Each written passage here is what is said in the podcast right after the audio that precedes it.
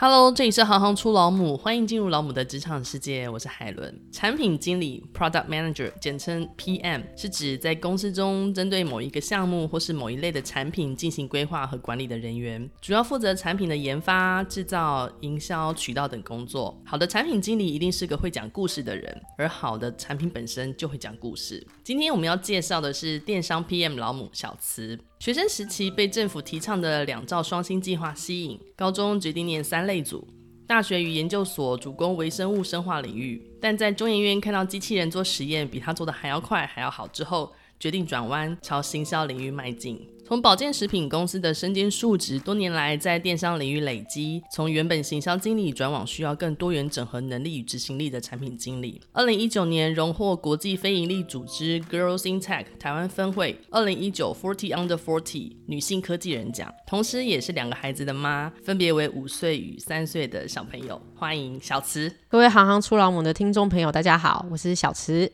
那你可不可以先简单说明一下，你为什么会从微生物生化转到行销？本来嘛，因为也是被政府骗进两兆双薪，但是后来在大四的时候，发现机器人做的比我还要快，还要好的时候，加上我没有很喜欢待在实验室，因为实验室是比较封闭的，我就是会很喜欢到处交朋友、跟人家聊天的人。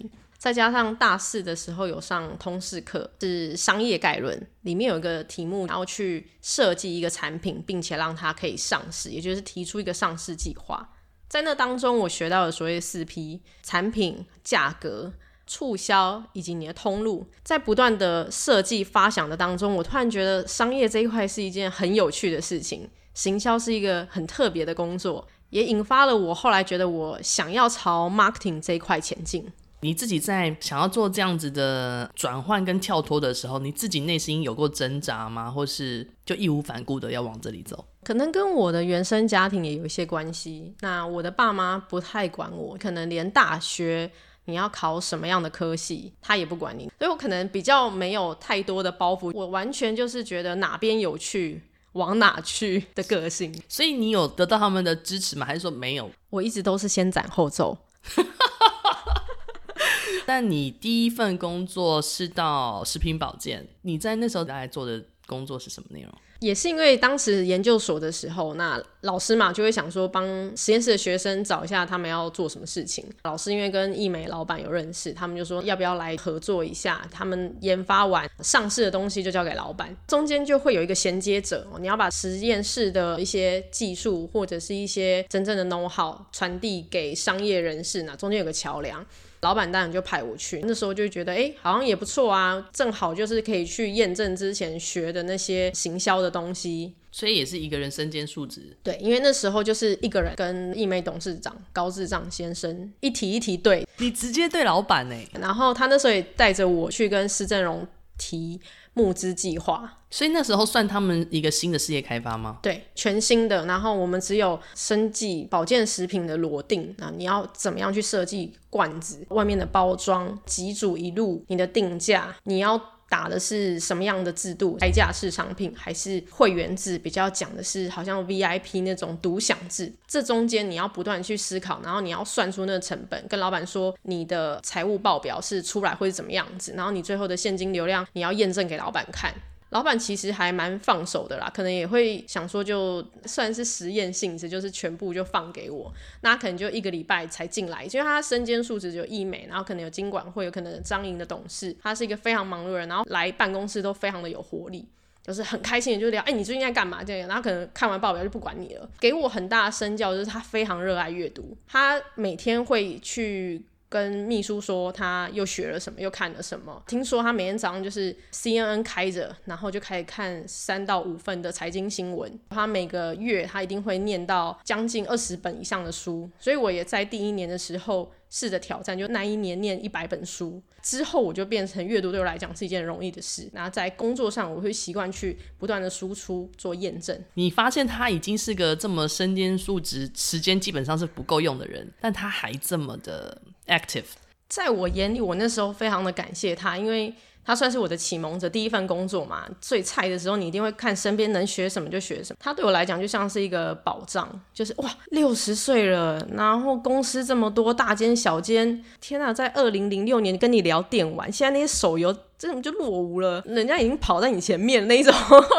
所以后来就是会本着他这样的心情，才不断的去提醒自己一定要学习。那后来你的另外一份工作是在创业家兄弟公司的生活市集嘛？我自己第一次接触到这个平台的时候，是有一些单品项的广告，然后在 LINE 里面。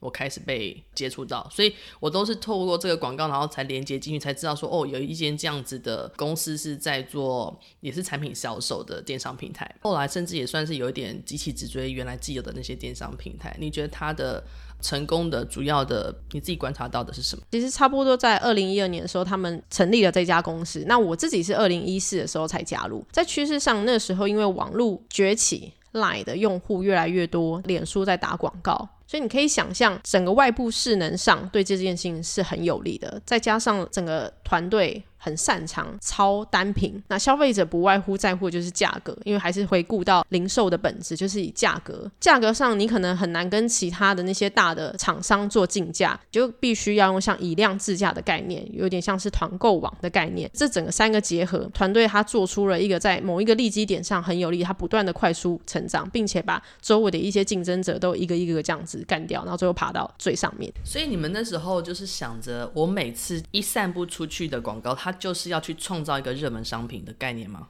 我们的概念会比较是看数字，嗯、我们一直被训练的就是用数字做决策，所以你可以假设今天钱就是一个麦克风，或者是这一台笔电，那我可能这两个单品就会丢出去，那看哪一个转换好。哪一个转换好，或者是哪一个话题声量高，大概会有一些综合的指标。在初期的时候，因为草创团队最重要的就是你要很多很多的银弹回来，所以我们就是看哪一个卖得好，它的毛利高，我们也会去砸毛利高的商品，然后让它可以快速转换。公司最后拿到真正更多的子弹之后，你可以继续去打广告。那在新创公司，它就得以存活下来。跟他们合作这么多年，我从他们这种连续创业家身上学到一个很重要的事：不断的实验，再辅以数据做佐证，最后你就会跑出一套自己的心法，也就是不断的快速验证，在不断的快速验证，最后呢，再把好的东西持续的放大、规模化它。哦，在数字的不断的回馈之下，你可以很容易的去做客观的判断，对，然后再把这个再。不断的导入市场里头，对，那我可能会说，哎，海伦，我们要不要开一个网站啊？那大家第一个想法就是，好啊，好啊，我们来设计一个超漂亮的网站。但是，漂亮真的等于高转换吗？其实我们以前办过网站都知道不等于。嗯，那我觉得在这边我学到很多，就是你可以有各种想法，但是最后就是从数据。可能我们会觉得打单档，人家不认识你，哎，你确定要这样做吗？我们就好啊，我就打单档啊，而且我结账超快的啊，我就抓住你，就是想买啊，想买啊，想买，价格就是杀给你看，再打多多少折，又很快速结账，再很快速的出给你。那你有第一次体验了之后，你就有会产生第二次认识我们，所以你要怎么样解决问题都有可能。你刚讲那个就是我感受到的，你们想要推行的一个销售模式，在尾端的消费者的感受是一样的。你为什么会想要从行销经理去转到产品经理？因为它又是一个跨行销转产品，这就要稍微再绕回前面一点。其实那时候是二零一三年的时候，行销因为已经做了差不多五六年了。那有时候跟朋友聊，就说：“哎，行销做完还有什么可以做啊？还想要再多元尝试，不断扩大自己的技能。”他们就只是说：“那就 PM 啊。”就是说 PM 是什么？产品经理啊？什么是产品经理啊？啊，你就上去看啊，就这样。所以那时候也是很有趣的，就哦，创业家兄弟有在找行销经理，也有在找产品经理。营销经理他的工作内容就两句话，但是产品经理就是七八样，我就觉得哎，事情多，哎，有趣了一点，就申请了。那申请他们晚上就丢，那你明天要不要来面试？隔天面试完就当场就上了，误打误撞就跑到 PM 去。有没有什么样子的异同点？如果说我从呃消费者端来看呢？行销的话，它很大一部分都是在沟通销售资讯。产品经理的话，除了是销售资讯以外，它又更多了使用者体验、使用者需求。你买的顺畅，其实这部分就是我要把很多的障碍帮忙排除。你可能会以为很顺，但是其实可能是 PM 跟工程师这当中，他们要不断用技术去把那些流程简化啊，或者是页面转换的速度再快一点。或者是就是让资讯呈现的更明确。那你负责的主要品项跟内容是什么？刚进去的时候，一开始是面对呃前台用户，包括内部的营运平台。那后来也接了内部的 PM，也就是我比较不太对消费者端的，我比较是处理跨部门东西，包括效率的提升，或者是他们各种的提案需求。最后一年多的经验是在第三间子公司，也是从无到有的建立整个平台，就等于说我把我之前累积的一些能力，在三个月让 MVP 产品上线。我可以请教一下，你刚刚提到的 MVP 产品这是什么吗？网络软体开发，我们现在走的比较像是所谓的敏捷式开发，就是像小步快跑，不会像以前就是所谓的瀑布流，就是一个专案下来从头到尾，可能我规划就规划一个月，真正开发三到六个月。那现在的敏捷式开发，我可能用一个礼拜，我就把问题拟定下来，大概有一个可行的解决方案之后，我可能用另外两个礼拜，甚至应该要压到一个礼拜，就赶快快速验证 MVP 产品。它其实就是所谓的最小可行性产品，就用最简单的方式去解决你要解决的问题。那你有没有遇过特别的挑战？很有趣的是，在二零一八年那时候四月，那有一天老板就突然跟你说：“来，我们点名几个 PM 跟工程师要进会议室，在跟你讲这件事情之前，你要先签一个保密协议。”哇，签保密协议，想要发生什么事情？等一下，在接下来事情绝对不能跟任何一个人讲，非常的刺激。签完你大概就知道要做什么。那出去的时候就觉得哇，天，我是一个怀着秘密的人。但是你又知道时辰非常赶。好，这个秘密是什么呢？就是两间上市贵公司，他们有一些服务性质的诊病。因为它是上市贵公司，所以你可以想象有一些你的决策可能会影响到股市上的一些反应，所以你必须要保密。这时候你除了要保密之后，你还要在讯息被扩散出去之前，你要很快很快的让。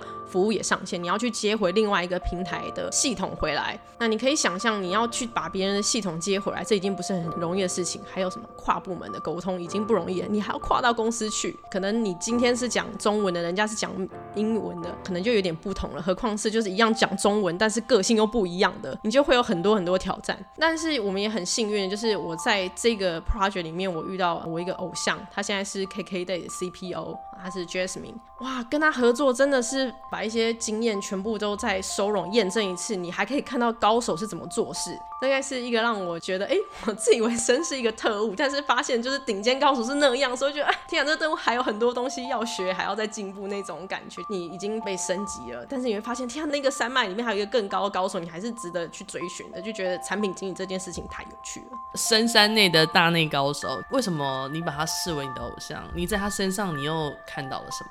在 Jasmine 这个大前辈身上学到的是，你在看问题的时候，你要怎么样抓大放小，在抓大放小的同时，你要怎么样？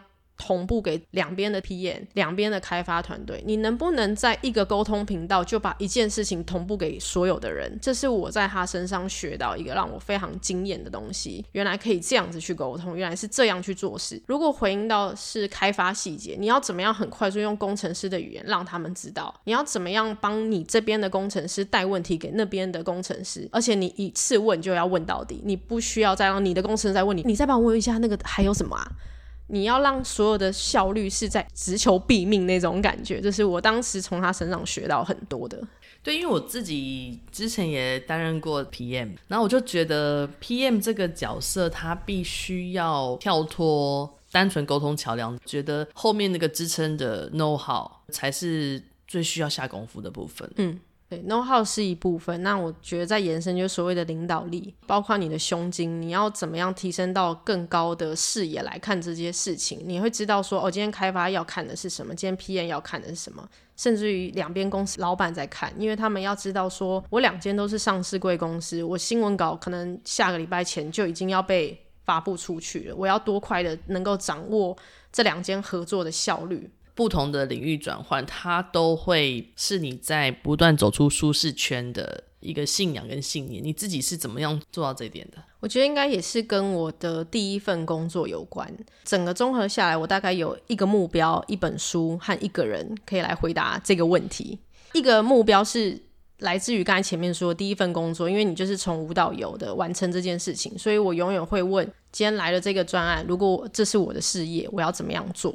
那另外一个的话，就是一本书。那我自己很喜欢的是史蒂芬·科维的《与成功有约》这本书，其实帮我度过蛮多，可能有时候是不管低潮或者是撞墙期。这本书里面其实有七大主要概念，可以先简单解释一下那七大要点吗？这七大要点，那第一个就是主动积极嘛，嗯、那就是我们做事上就是主动积极。嗯、那第二个话就是要事第一，所以你必须要有排定一些优先顺序。如果当我们做事有一些优先顺序的时候，也就是很像是所谓的八十二十法则，你知道某个二十趴的东西其实它是最重要的，那会产生八十趴影响的，那你就要先把。最重要的事情做出来。那另外一个就是以终为始，这样的思维会帮助我去想我要的是什么样的结果，以至于我往前推，我前面要怎么样排成，以收到我真正想要的那个东西。不管是我在家庭经营上，或者是在孩子教养上，其实也会有一些影响。双赢思维就是我们不要只顾着自己，它更多的就是善良在里面。我要怎么样去与别人共好？当我是 PM 的时候，人家丢困难的问题来，我不会只是跑去跟工程师说。啊，就没办法，你只能这样，一定会跟他们一起靠北一下，但是我还是会跟他们说。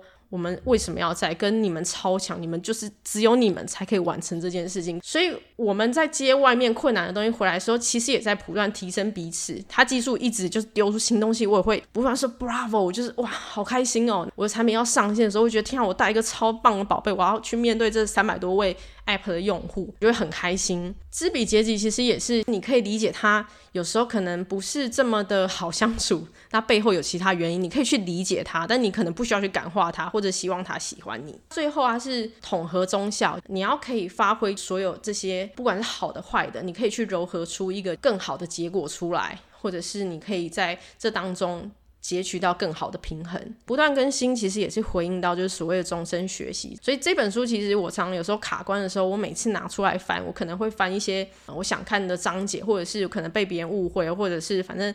PM 很常要背黑锅，那有时候锅背了久，我就觉得怎么老是都这个人来弄你，就很烦。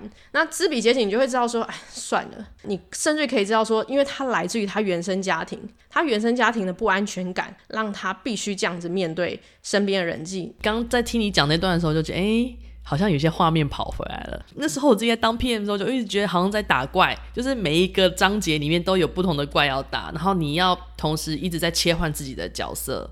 对你而言啊，你觉得电商产业最迷人的特质是什么？所以我觉得电商不断快速成长的同时，你可以去经历很多事情。那在经历很多啊、呃、专案事情的当中，你也可以不断的去学习成长。我觉得电商它有一个特质是，这些东西是他看得到摸不到，可能在此之前也没有。相关的体验或是感受的，你们要怎么样把这些东西转成很实质、让人感动或是让人有感觉的，会引发他们的购买欲，做了下单这个动作？我觉得任何的产品或任何的服务都回到一个本质，就是你必须要先感动自己，你才可以感动别人。所以在产品设计上，我也会去想，我真的丢出来的这个东西，我真的服务到这群客人了吗？这个客人他在买这个床包的时候，他可能想要知道的是什么？他资讯是否能够被有效的呈现？他下单的时候是否是舒服以及放心的？这种紧绷的神经啊，在你自己成为母亲之后，有没有一些什么样子的改变？一开始的时候会去意识到自己这样子对孩子有时候可能不一定是正向的，因为孩子他们生来就是体验跟探索，跟很多的不懂。那有时候他不可能知道什么叫效率，那妈妈可能会就会急着帮他讲这个事情，就是你知道这样做会比较快。那后来想说他们在快什么？他们生来就是来玩啊，来被服务的。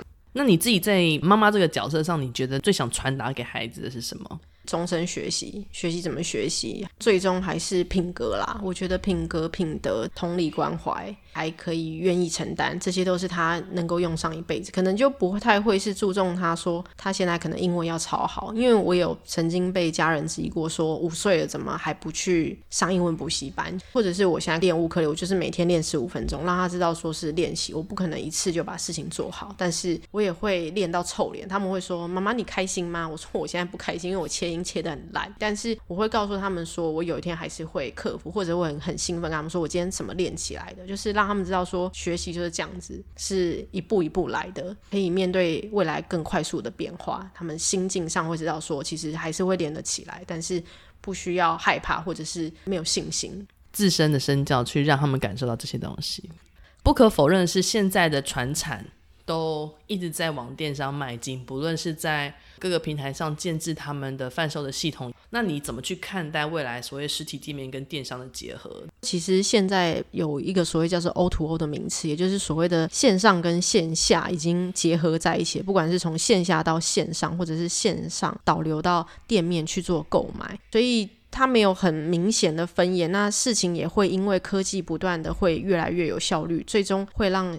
消费者会获得更好的服务，以及在这当中有更好的销售体验，或者是呃最后是售后服务。所以基本上 O to O，你刚刚说是线上到线下，对，offline to online，或者是 online to offline。之前是零售嘛，像现在的话就是 Uber E，或者是像 Foodpanda 这些，它也是去颠覆所谓饮食界。嗯、那网络业它一定会继续颠覆下去。那如果有新鲜人或是学生们，他们有没有什么样的科系是可以念的啊？目前的话，应该没有专属于产品经理的科系。嗯，那我身边的产品经理有来自广电的，有物理系的，嗯、像我是生化背景，也有经济系的，蛮、嗯、多元的。大部分也不会是第一份工作就是产品经理，大概有一点点工作经验，因为它很大一部分是你要有包括产品的规划。落地沟通能力，这一些都是无法在一开始就可以马上做得很好。那如果真的还是很有兴趣的话，那可能就是会加入新创。新创的话，是因为所有的事情就是都要做。那在这当中会练到很好很好的这些技能。那如果说即将有一些想要自己创业的听众或是老母们，你会给他们一些什么样的建议，或是可以开始怎么样准备的步骤？因为过去我待过几个新创团队，还有就是跟钱老板他们是连续创业家。那我从他们身上学到的成功的心法，就是你一定要不断的快速试错。所谓的快速试错，你就是要心里有题目之后，然后立刻去验证。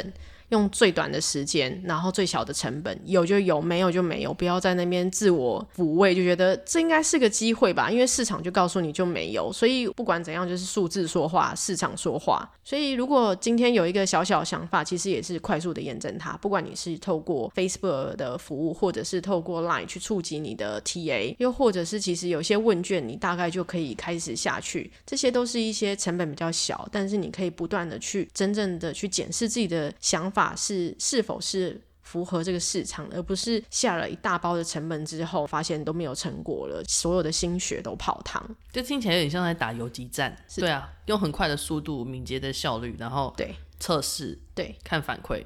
不行，我们就再转方向，再换，没关系。对，不能用养小孩的心情来看新事业，因为你会有感情，所以好的坏的你一定会盖瓜承受。但是养小猪，你就是要把它养肥宰了，你就是要把它拿来卖。它如果无法养肥，你就是换一头，不要牵这一头。这个东西跟你的性格好像，我现在可以理解了，为什么你会喜欢这个产业？它的变动性、不可预期性跟挑战性都非常的高，但是决策又蛮理性的。